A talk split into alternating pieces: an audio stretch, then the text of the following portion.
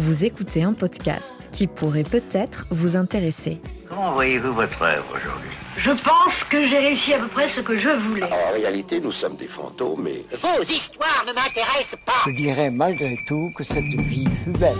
Fleur de Cactus est un podcast qui explore l'impermanence avec audace. Tout change, rien ne dure, tout a une fin, tout est recommencement. Je vous présente la saison 3 de Fleur de Cactus. Je suis Susanna Darcambel, créatrice de ce podcast, et je vous souhaite une très belle écoute.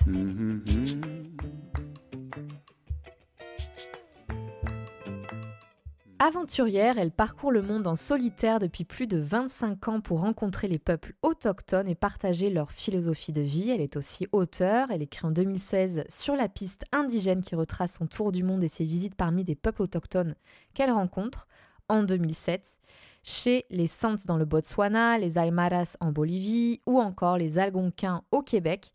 En 2015, elle crée Terres indigènes afin de transmettre ce qu'elle a appris auprès de ces peuples à travers des formations en pleine nature dirigées aux entreprises, aux collectivités et autres organisations pour améliorer le relationnel au niveau managérial et développer un leadership au service du bien-être et de la performance. Je pense que cela déjà peut aiguiser la curiosité de certains et de certaines d'entre vous. Je vous présente sans plus attendre Karine Massoni. Bienvenue sur Fleur de Cactus. Ben, bonjour à tous. Karine, euh, comme tu le sais, j'ai une question rituelle pour euh, ouvrir un peu l'échange. Quelle est la chose en ce moment qui te représente le plus à l'heure actuelle et pourquoi? Alors, je vais répéter ce qu'on m'a dit pas plus tard qu'hier, en fait, qu'une personne m'a dit hier, qui m'a dit Tu pourrais être comme un bâton de vie. Et je pense que cette personne a pensé au bâton de pluie, en fait. Tu sais, qui fait du bruit quand tu le, quand tu le retournes. Ah, Elle m'a dit c'est un bâton oui, de vie, en fait, parce que euh, bah, ça fait de la musique, c'est léger, euh, on, on peut s'accompagner aussi pour marcher euh, dans la vie et ça fait du bien, en fait. Donc, euh, donc voilà, quelque chose comme ça, tu vois, qui donne la vie. C'est euh, le bâton, tu, tu parles de ces bâtons qu'on utilise en musique aussi et qui, quand on les retourne, fait un bruit hyper euh, doux, hyper... euh, Oui, des- c'est ça, c'est ça, ouais. Ça fait de la musique, c'est léger, ça ressemble à un bruit naturel et puis, et puis ben ouais, c'est, c'est- ça, ça accompagne, ça donne la vie, ça accompagne à redonner de la vie. Et le bâton, en plus, c'est marrant parce que c'est euh, un peu le- l'outil du pèlerin, de celui qui marche, euh, de celui qui est sur les chemins. Et toi, j'ai cru comprendre que c'était un peu euh, ton activité de prédilection que d'être sur les chemins et, et hors sentier battu aussi. Comment euh, cette envie de de- d'être sur la route t'a piqué?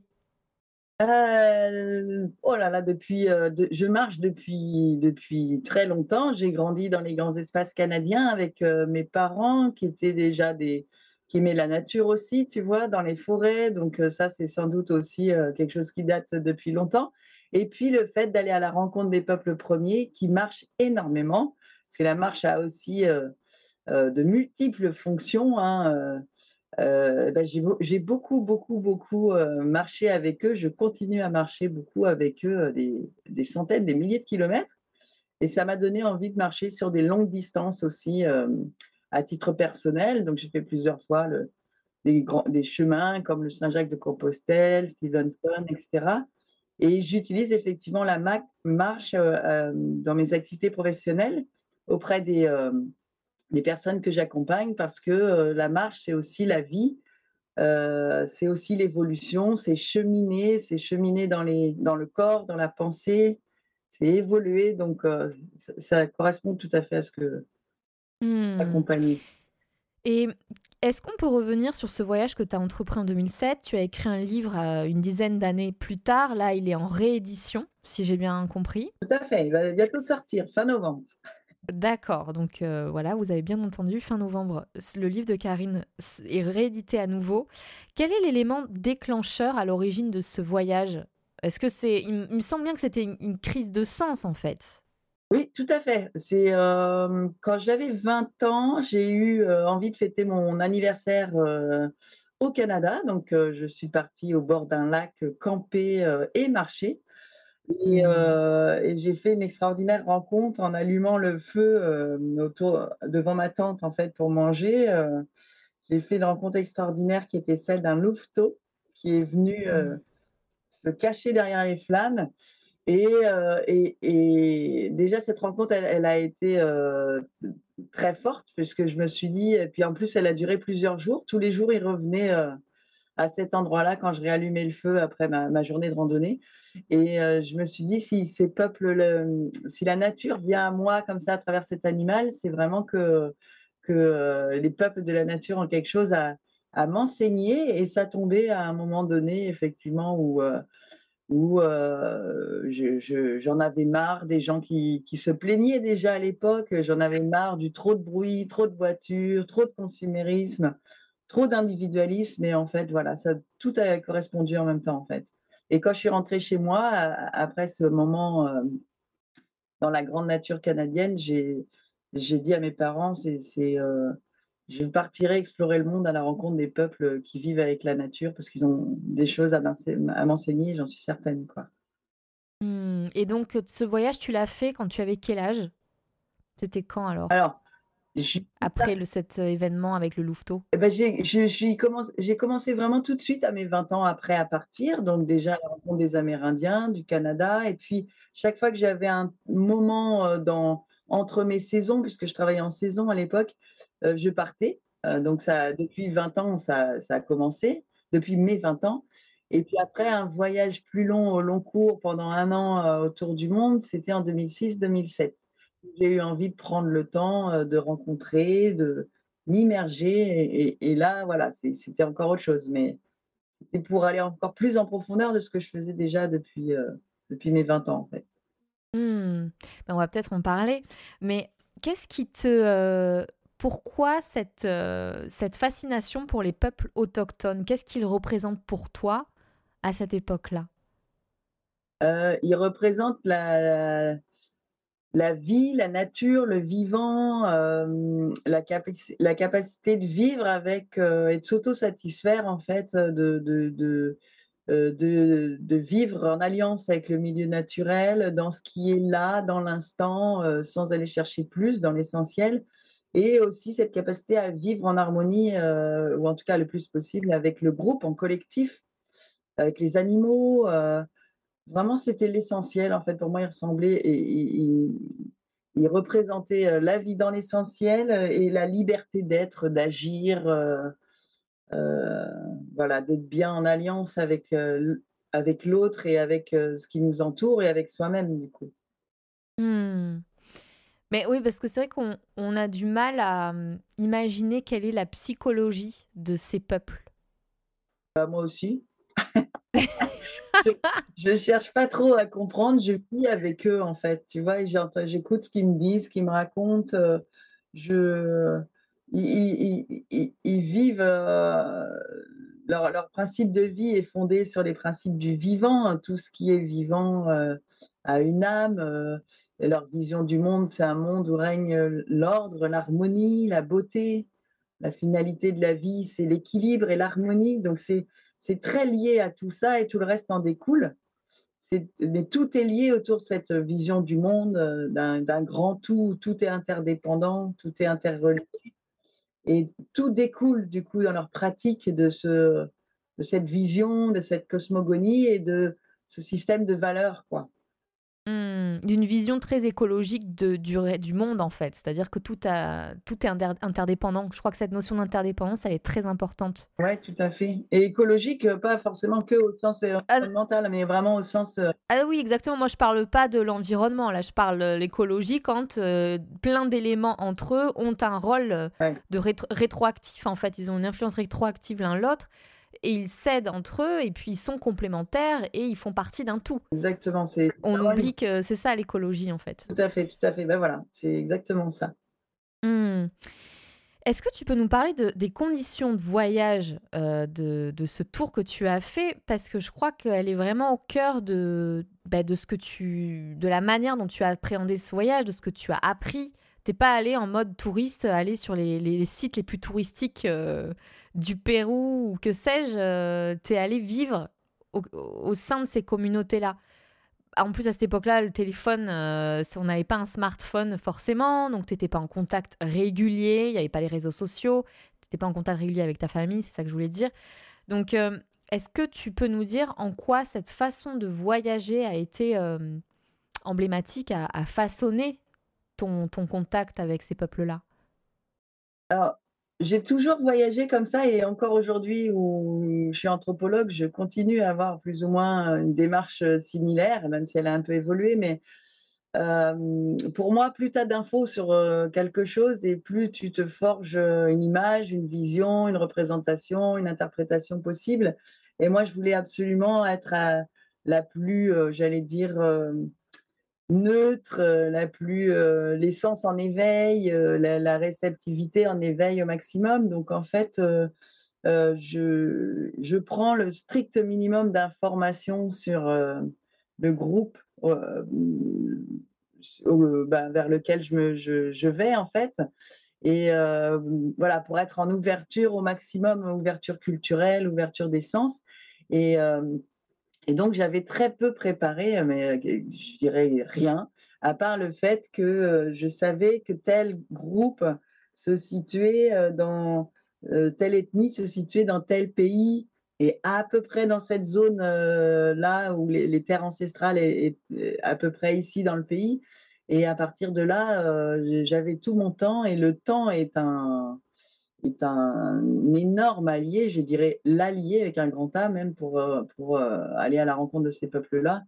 Euh, et du coup, je, c'est seulement sur place que je prends le temps, tu vois, dans une ville, quand j'arrive dans la capitale d'un pays, de, de, rencontrer peut-être quelqu'un qui pourra m'aider à aller à la rencontre de ces peuples-là. Mais c'est vrai qu'à l'époque, il n'y avait aucune, quasi aucune connexion possible en amont. Donc, c'était les petits cafés, cybercafés Internet euh, dans les tout petits villages quand il y en avait un. Donc, euh, je savais juste les lieux, les pays et, euh, et que je voulais m'immerger au maximum. Jusqu'où ils voudraient bien m'ouvrir leurs portes aussi. Rien n'est calé en avance. Hein, donc, mmh. Et donc, tu dors avec eux, tu manges avec eux? Voilà, l'idée, c'est de vivre vraiment leur quotidien, partager leur quotidien. Et des choses que tu as réussi. Oui, eh ouais, j'ai cette chance. Et pour moi, c'est vraiment, des fois, on me pose cette question, mais euh, si on croit dans d'autres vies, euh, je suis persuadée que j'ai fait partie de ces groupes-là auparavant parce que c'est une évidence pour moi. Quand j'arrive, euh, c'est facile en fait, tu vois, c'est comme si je captais des regards, des choses, des... en tout cas, je me sens à l'aise bien plus des fois que dans certaines situations en Occident. Et oui, c'est vrai, donc j'ai réussi. Euh, euh, j'ai toujours été accueillie, j'ai toujours été intégrée. Euh, après, il faut savoir arriver d'une certaine façon. J'ai mis en place une démarche inconsciente, en fait, au départ, hein, aujourd'hui que j'ai rendu plus consciente sur comment arriver et se faire intégrer. Et puis, j'ai. Et puis également savoir partir parce que c'est pas eux qui vont te mettre à la porte, ça se fait, c'est pas comme ça dans leur système de valeurs. Mmh. Ah oui, parce que tu sentais que aussi à un moment donné, il faut, faut, savoir partir. Tu n'étais pas forcément euh, inclus dans la communauté euh, à, ce point-là. Euh, si c'est vraiment des systèmes d'inclusion, ce sont des systèmes mmh. communautaires inclusifs. Mmh l'hospitalité, elle est, elle est sans limite à partir du moment, enfin aux origines, hein, le nomadisme fait qu'on ne met pas un, un, visiteur dehors, mais tout est question de posture, de, d'état d'esprit, d'ouverture, etc. Et, et moi, quand j'arrive là-bas, je suis plus, je suis Karine, je reste Karine avec ma culture, mais en tout cas, je, mmh. participe euh, au maximum à ce que je peux participer, parce qu'il y a aussi des choses, c'est pas possible, c'est c'est euh, secret, c'est sacré chez eux, etc. Mmh. Euh, donc ça, c'est, je le respecte évidemment. Et après, c'est plutôt moi qui décide de partir parce que parce que ça arrive un moment où j'ai l'impression voilà, d'avoir fait un petit peu le tour ou euh, où je suis, commence à être vraiment fatiguée. Donc, quand c'est comme ça, c'est pas bon de rester non plus parce que tu n'as pas la meilleure des, énergies dans ces cas-là. Euh, ou voilà, c'est un timing des fois parce que ça m'est imposé. Euh. Et quel a été ton passage chez ces peuples le plus percutant de tous? Bon, j'imagine qu'ils t'ont tous apporté quelque chose, mais est-ce que tu, y a eu un déclic? Mmh, pas vraiment, je dirais, en fait. Ça se fait sur, du long cours. Je n'ai pas senti de déclic. Il y a des choses, il y a des peuples où je me sens liée, proche parce que parce que je viens de là-bas, comme les Premières Nations amérindiennes du Canada ou oui, là, ou les Algonquins, parce que je suis née sur un territoire algonquin, donc ça, c'est mes racines et je vais d'autant plus y être, heu hem, liée, quoi. Par contre, heu, j'ai pas tous les tous ces peuples que je rencontre me passionnent, m'intéressent et je vais je je comme ce qui m'intéresse, c'est de regarder aussi le lien entre l'humain et le groupe humain et le milieu naturel dans lequel il vit. En fonction des milieux naturels dans lesquels ils vivent, il y a des choses communes, puis il y a des choses différentes évidemment, en termes de croyances, en termes de comportement, en termes de savoir-faire, de technique, donc tout ça m'intéresse et il y a évidemment des milieux naturels où où où je me sens mieux que d'autres. Donc ça Mmh. ça c'est ça peut avoir une importance sur la durée, heu, aussi, heu heu, la durée que où je verrai que j'aurai, la durée où laquelle je pendant laquelle je vais rester Mmh. par contre immersion. Je me sens plus à l'aise sur certains territoires comme les forêts, les lacs, là où il y a de l'eau, la mer, plutôt que les déserts arides, par exemple. Mmh. Mais pour autant, ça D'accord. m'empêchera pas d'aller rencontrer, heu, les Touaregs ou les Berbères ou voilà. Mmh. Et est-ce que tu bah, je crois dans ton enfin, dans ton livre quand même, on on sent cette, heu, sensibilité-là. Quand je l'ai lu en tout cas, c'est ce que j'ai ressenti, mais que tu, heu, tu voyais quand même un un fil, commun, entre tous ces peuples. Ils ont une vision du cosmos qui est très, holistique en fait, très globale. Mmh tu parlais d'interdépendance et je pense que ça, on le retrouve aussi, dans pas mal de cultures que tu as visitées. Ah oui, oui, bah, évidemment, c'est un vrai, heu, fil commun. Ils se considèrent, heu, tous comme les fils et les filles, de la terre-mère, du père ciel, chacun avec ses mots. Le mot nature n'existe pas chez ces peuples-là, hein, c'est vraiment un concept créé par l'Occident pour, pour observer de façon scientifique le milieu naturel, mais l'homme est ou l'humain est la nature chez tous ces peuples-là, EST, l'humain est la nature, EST. Et et donc heu, fondamentalement, ce c'est plutôt, heu, des sociétés traditionnelles animistes, fondamentalement, c'est-à-dire, heu, chaque être vivant a une âme et tout a tous les éléments ont la même valeur, qu'on soit humain, plantes, animaux ou ou astres. Par contre, bah, avec les les les religions et cetera, il y a des religions aujourd'hui qui sont venues se greffer dessus, donc il y a des mélanges, syncrétisme et tout ça qu'on retrouve, heu, un peu partout. Pour autant, il y a quand même des principes, des systèmes de valeurs, l'interdépendance, la vision du monde, la relation à la nature, le respect aussi, heu, de la nature, le les systèmes communautaires avec vraiment la notion de groupe qui est très forte. Hem, avec les valeurs de partage, d'entraide, d'autosuffisance parfois aussi, pas beaucoup d'ailleurs, d'autonomie, d'autosuffisance, heu, capacité de résilience qui est très qui est forte aussi, quoi. Quand faut pas Mmh. trop les déranger évidemment, heu Mmh mh.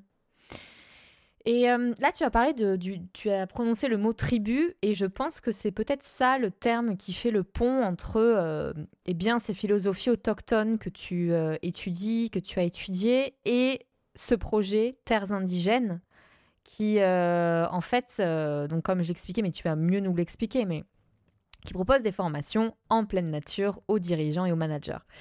Donc raconte-nous la genèse de Terres indigènes.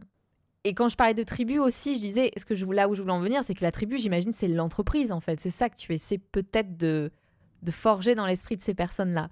Bref, est-ce que tu peux nous, nous dire comment tu as fomenté cette idée euh, autour de, de ce projet-là? Alors là, par contre, y a tu vois, il y a eu un déclic. Il y a eu une rencontre clé qui était, heu, celle d'un ami qui était consultant coach international à l'époque et et moi, quand je suis revenue de ce grand voyage, heu, j'étais salariée pendant longtemps, hein, de ce grand voyage autour du monde, j'ai continué mon travail de salariée en tant que responsable de formation, mais j'avais toujours le l'environnement, le patrimoine, la démarche de développement durable au cœur même de mes des formations que j'animais.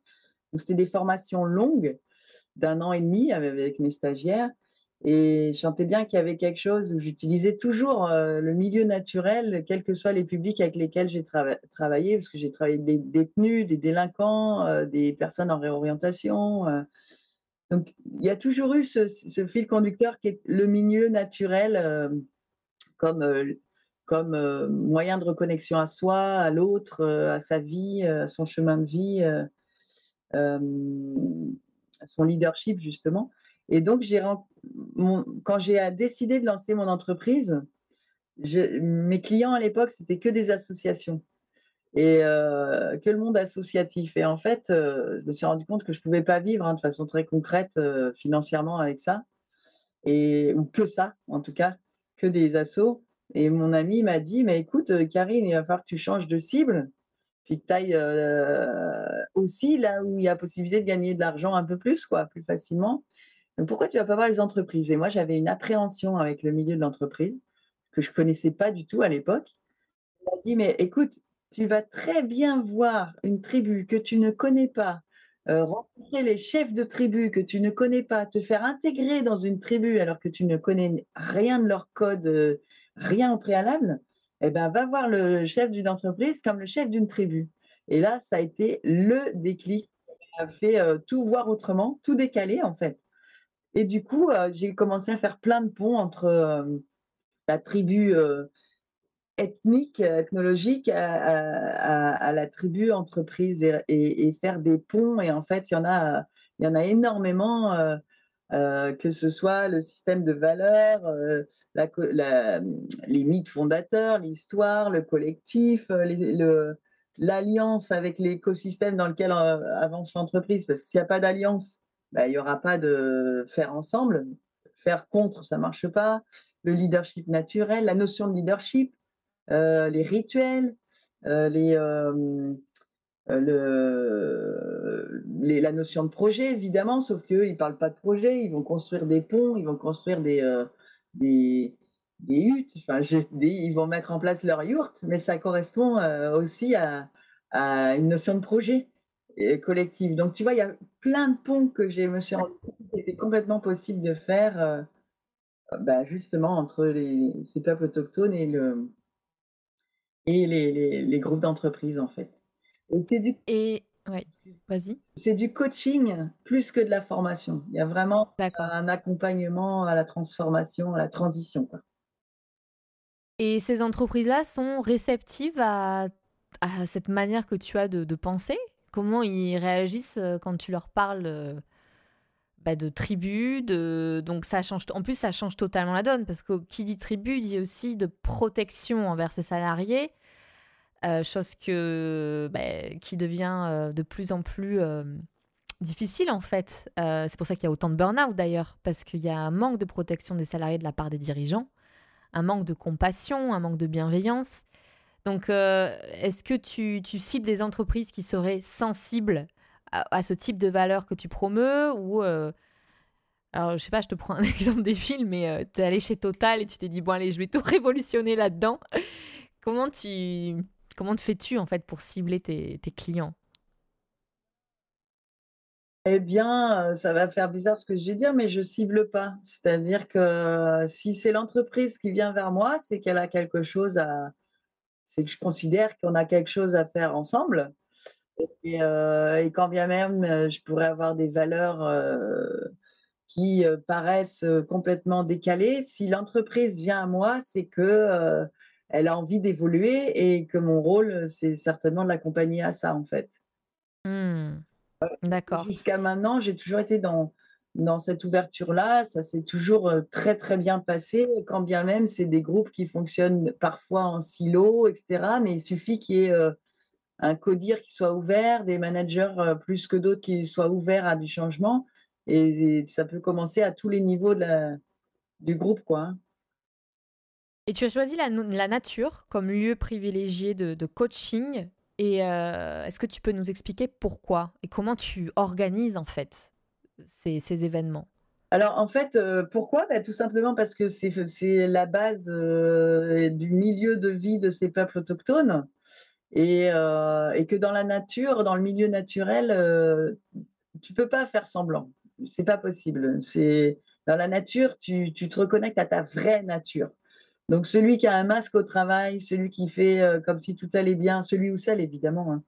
mais euh, tout va bien, euh, etc. Il y a des masques qui sont des jeux psychologiques qu'on va retrouver dans un environnement connu, maîtrisé, etc. Mais dès que tu mets les gens en milieu naturel, tu peux absolument plus faire semblant. Et puis, le milieu naturel t'impose une humilité, t'impose tout ça, en fait. Et donc, si tu vas, tu fais contre ou si tu es dans la lutte avec le milieu naturel, tu, ça ne marche pas, ça fonctionne. C'est pas là où tu es dans la performance, en fait. C'est pas là où tu te reconnectes à toutes tes ressources. Donc, faire avec le milieu naturel, faire alliance, déjà, c'est fondamental pour avancer sur soi et sa reconnexion à ce qui nous entoure. Donc, le milieu naturel, c'est vraiment le terreau de la vie chez ces peuples-là. Et, donc, je le ramène ici chez nous. Quoi.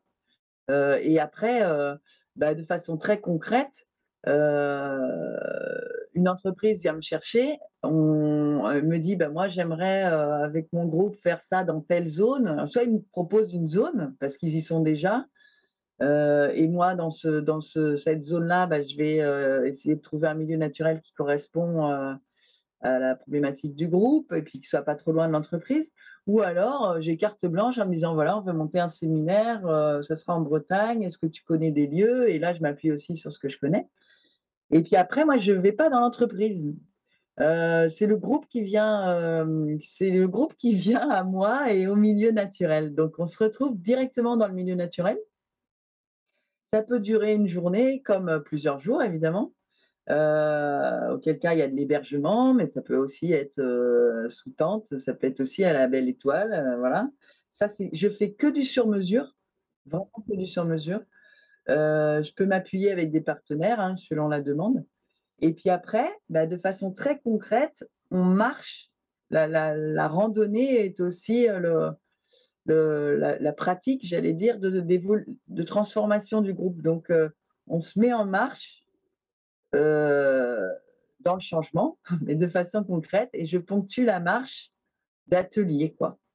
Ateliers de coaching euh, qui prend différentes euh, formes, mais c'est des ateliers exploratoires en lien avec le terrain, des ateliers sensoriels, des ateliers qui, qui, font écho à la notion de gestion de projet, des, ateliers, pour travailler sur sa vision de l'entreprise, la mission d'entreprise, et j'utilise toujours les éléments naturels en fait. D'accord. Et tu as déjà eu un cas de figure où une entreprise vient de voir parce qu'il y a un climat social ou un climat général qui est mauvais et que pour des problématiques, je sais pas moi, interrelationnelles? Ça m'est arrivé, alors je dirais que ça m'est plus arrivé quand je travaillais en Laponie finlandaise où là, vraiment, c'était très marqué parce que c'était un comité d'entreprise qui était venu me voir et il y avait, euh, c'était pas moi qui avais sourcé, moi j'étais réceptive là-haut. Je travaillais en Laponie, donc en Finlande, et du coup, il y avait un groupe où il y avait vraiment le N plus 1 qui était là, j'allais dire, avec ses managers, et il était mal vu. ça se passait très mal, il y avait une dynamique relationnelle qui était très complexe et compliquée et qui se passait pas bien. Et, euh, et, pour autant, ils ont décidé de, quand même de partir une semaine en immersion en Laponie. Et euh, du coup, on était basé dans un chalet euh, dans la forêt, etc. Moi, je travaillais avec aussi les, locaux là-bas hein, et, le peuple Sam. et en fait, comme je savais ça, que je sentais ça, je me suis dit, ça c'était dès le premier soir de leur arrivée, je me suis dit, c'est important de casser la glace parce que derrière euh, tout ça, il y a aussi de l'humain, il y a aussi des sensibilités, etc. Et en fait, j'avais proposé au groupe de partir euh, le soir faire une petite marche en forêt, en raquette, euh, sous la neige, la nuit, les aurores boréales, etc. Et il se trouve que cette personne qui était tellement dans le contrôle, le N plus 1 là, ça aurait pu être le N, hein, pas forcément le N plus 1, mais en tout cas là, il était tellement dans la maîtrise, dans le contrôle, dans le paraître, dans tout ça, qu'avec le silence de la nature et euh, le fait de pas bien me connaître, de pas connaître le milieu, d'être dans cet inconfort de l'inconnu, il avait complètement décompensé. il a, a vraiment euh, pété un câble, il est parti en crise en fait, angoisse, tout ça. Et, euh, du coup, bah, j'ai utilisé le milieu naturel et la force du groupe pour travailler avec ça, j'allais dire. Déjà, bah, pour, il a récupéré et puis on l'a accompagné à ça. Mais, et après, euh, j'ai mis en place euh, une stratégie où chacun reprenait un rôle de pisteur, chacun, tu vois, pour que tout le monde soit au même niveau. Puis après, on est allé dans un quota, on a allumé le feu, on a échangé là-dessus. Et le, retour le soir, bah, euh, tout le monde a vu que ça pouvait arriver à tout le monde, en fait, de se sentir mal à l'aise aussi dans un milieu qu'on ne connaît pas. Et, et ça a été énorme, mais dès le premier soir, il y avait, il y avait plus, euh, tout le monde était à la même, euh, au même niveau et, et la sensibilité, elle était, euh, elle, elle avait été, la vulnérabilité était devenue une force du collectif, en fait. Hmm. Ça a été Ah, extraordinaire. intéressant. Une semaine extraordinaire, ouais, vraiment. Et tu, est-ce que ça t'est déjà arrivé de d'accompagner euh, le, le burn-out ou de, de prévenir sur ces, sur ce phénomène-là? Pas en tant que tel, avec un groupe euh, complètement euh, voilà, constitué que de personnes qui avaient vécu des burn-out ou, ou limites, tout ça. Donc, pas en tant que tel.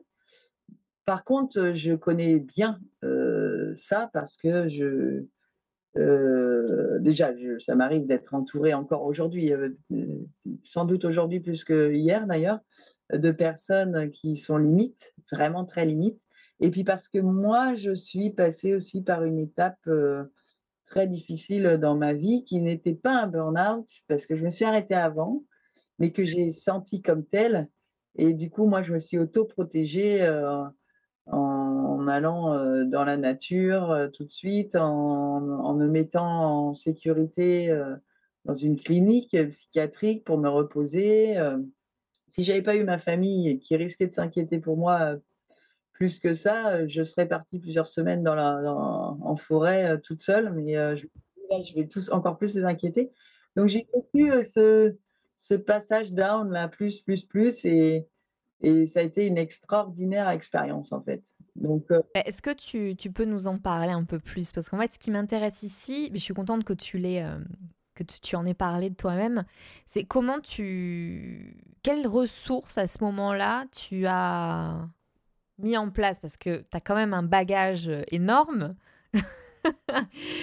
Euh, et, en plus, on se rend compte que même avec euh, une force de caractère comme tu as, euh, une impétuosité, puis à mener plein de projets, toi-même, tu es tombé dans, le travers du travail qui est le, surmenage, qui est... dans ce cas-là, c'est du surmenage, parce que tu j'imagine que tu étais en tant qu'entrepreneur.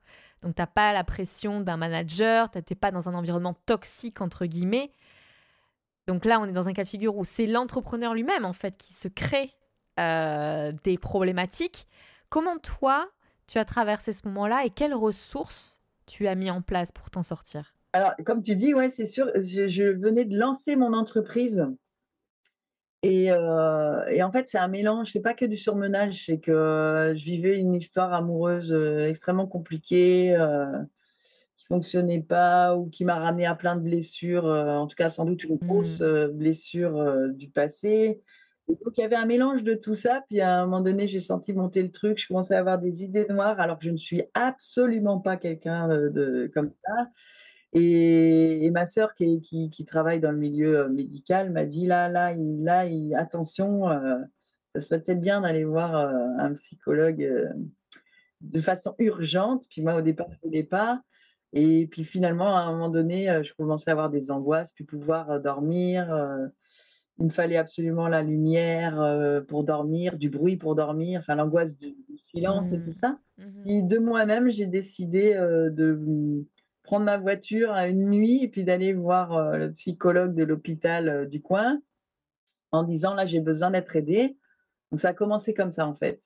Et puis, euh, et puis finalement, euh, euh, j'ai demandé à faire un séjour parce que j'ai hésité, comme je te disais, entre soit la forêt euh, où je me sentais complètement capable d'aller, mais je risquais d'inquiéter encore plus mes proches, ou soit un endroit où c'était beaucoup plus cool, on prenait en charge, voilà.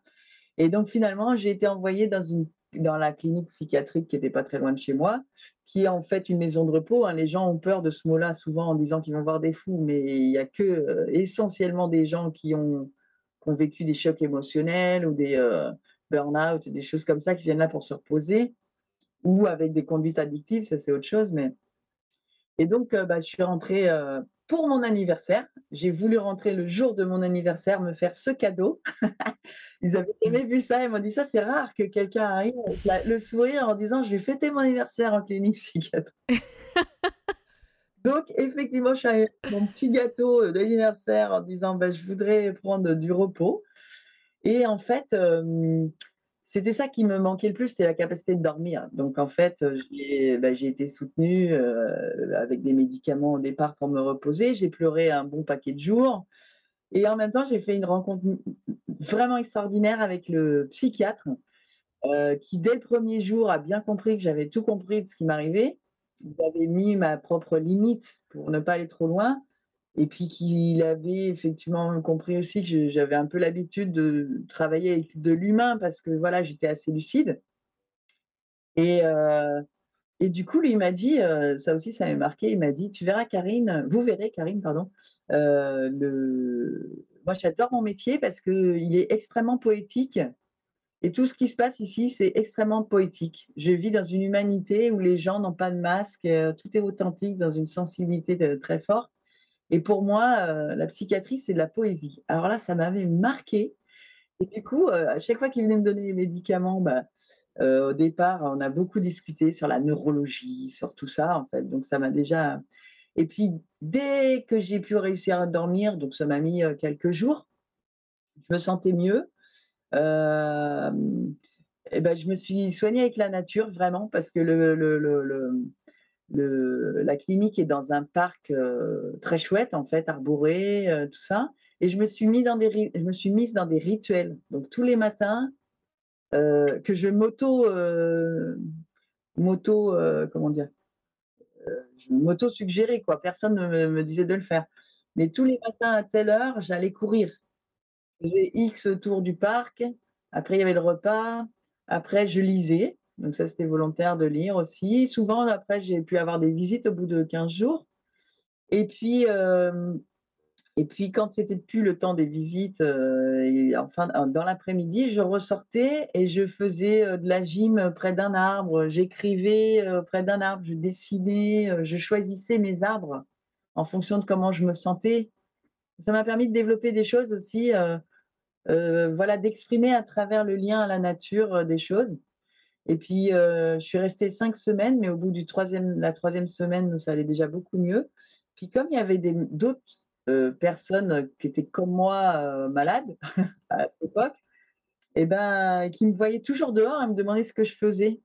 Et puis, comme je... et puis à table, on se retrouvait ensemble, on discutait, et puis ils me disaient, mais Karine, moi j'aimerais bien venir faire de la gym avec toi, ou j'aimerais bien faire écrire à côté d'un arbre euh, en m'inspirant de la nature comme toi. Ou, euh, Puis finalement, bah, j'ai organisé avec ceux qui voulaient, mais de façon complètement euh, spontanée. Et comme j'avais travaillé dans différents organismes en tant que monitrice de sport, etc., bah, j'ai organisé des séances de gym.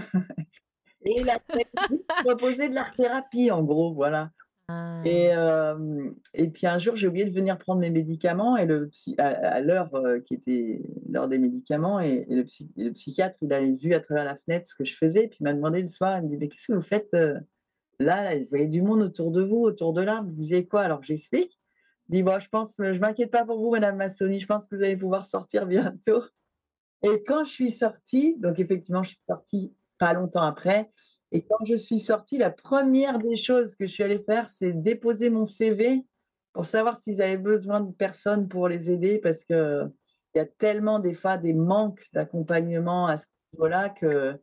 Et ils m'ont dit, bah, c'est peut-être un petit peu tôt, mais revenez euh, plus tard si vous voulez. Mais voilà, pour moi, il manque aussi de ces accompagnements-là dans les, dans les, dans les cliniques, dans les EHPAD, dans, dans, il manque enfin, je trouve hein, qu'il manque vraiment d'accompagnement pour accompagner justement les gens à aller euh, explorer leurs forces, quoi, Comment tu qualifierais ce type d'accompagnement? Parce qu'on est n'est plus dans un accompagnement euh, psychologique avec un thérapeute comme on l'entend, avec un psychologue qui est assis devant soi, qui est tout, un exercice tout aussi important dans, dans la guérison.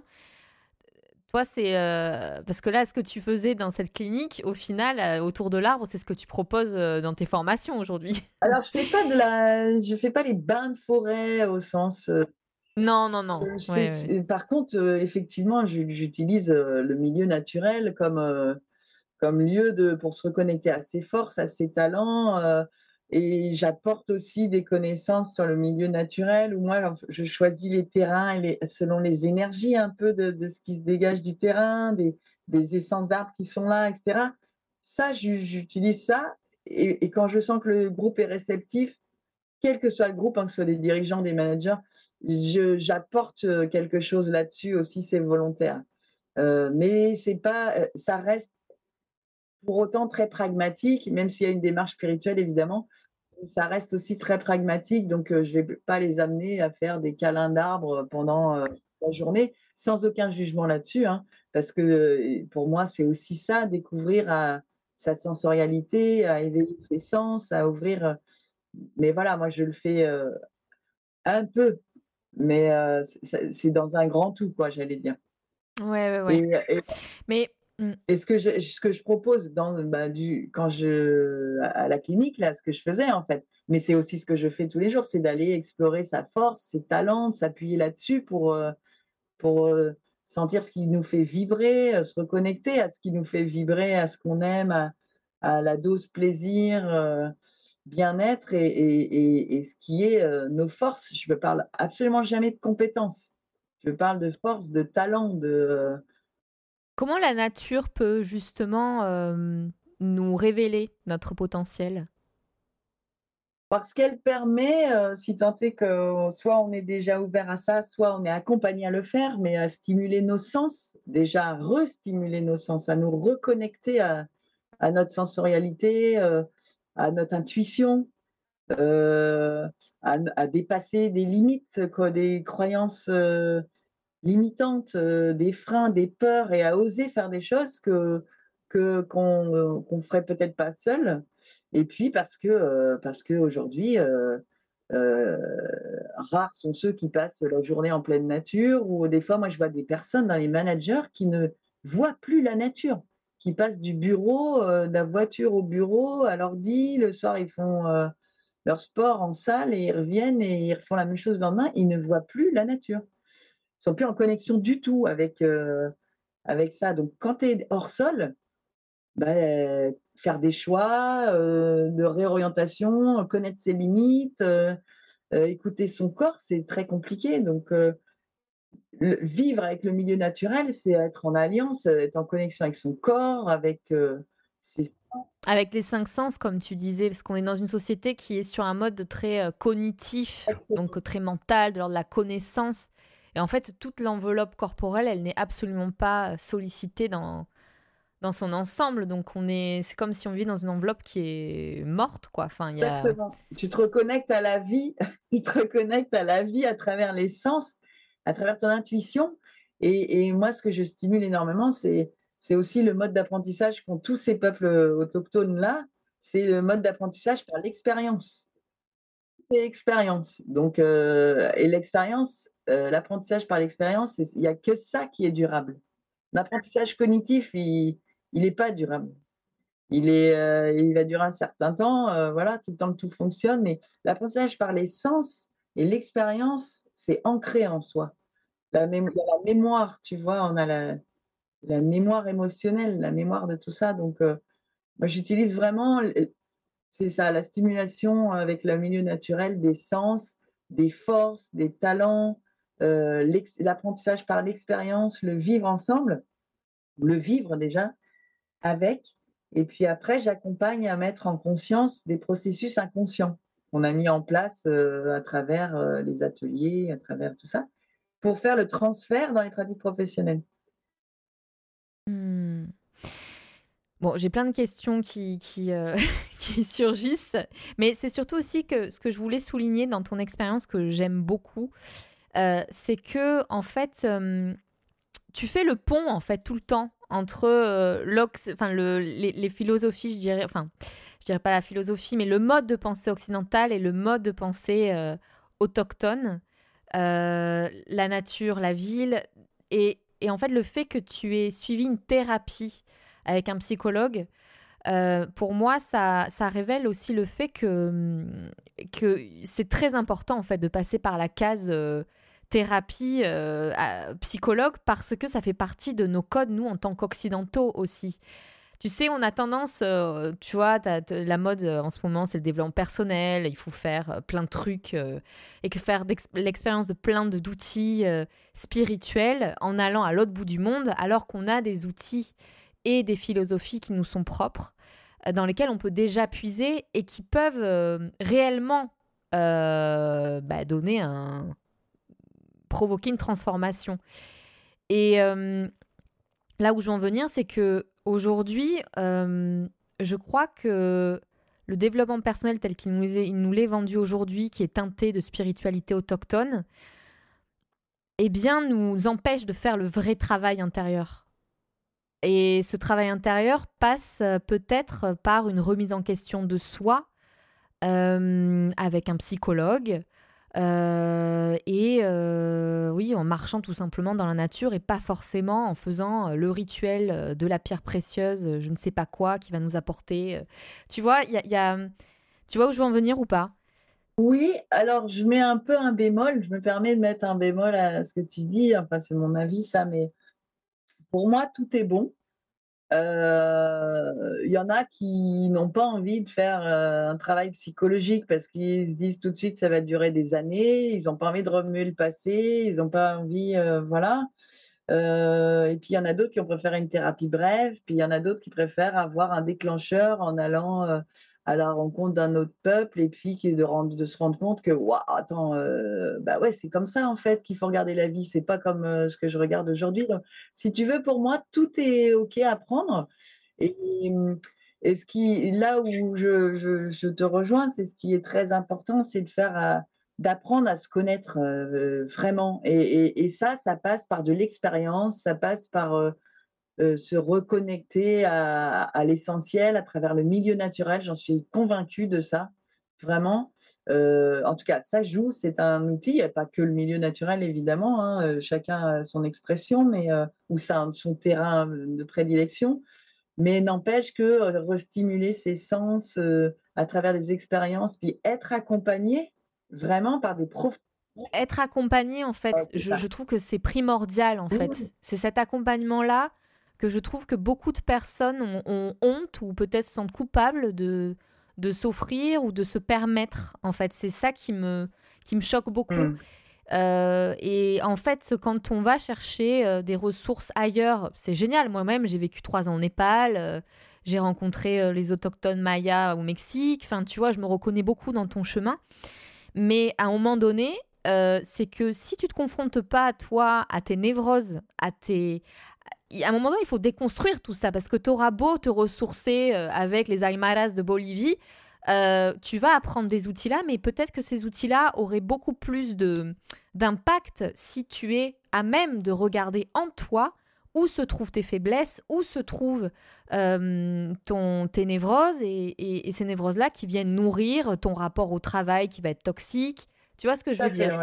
Et c'est et, c'est pour ça que pour moi, euh, mais ce développement personnel qui est saupoudré de spiritualité autochtone, de récupération euh, des traditions autochtones, pour moi, sont dangereuses en fait. Et, euh, et, il faut faire très attention parce que tu peux te perdre en fait dans, ce chemin-là. Mais en, effet, tout est bon, comme tu dis. Tu peux passer par. Il n'y a pas de, chemin tout droit tracé. faire un, thérapie, après faire deux, faire un voyage, et puis trois, construire son entreprise on, fait plein de, on passe par plein de chemins.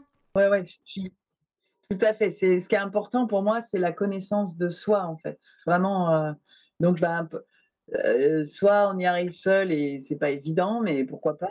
Soit on est accompagné et c'est facilitant, mais euh, voilà, ne pas aller chercher des recettes toutes faites où il n'y aurait pas besoin ou de, de regarder à l'intérieur de soi parce que ça, il, manquerait une étape, il manquerait certainement une étape pour que ce soit profond, durable, etc. Quoi.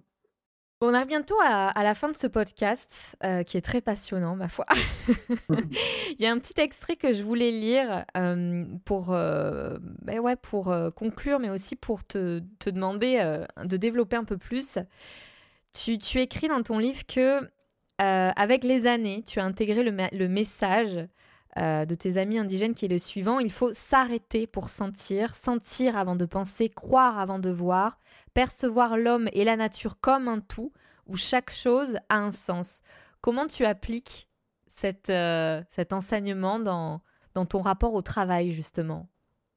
Euh, Merci de me rappeler ce que j'avais écrit, je ne me rappelais plus, dis donc. ah, en fait. Puis c'est beau en plus. ah, J'étais inspirée ce jour-là.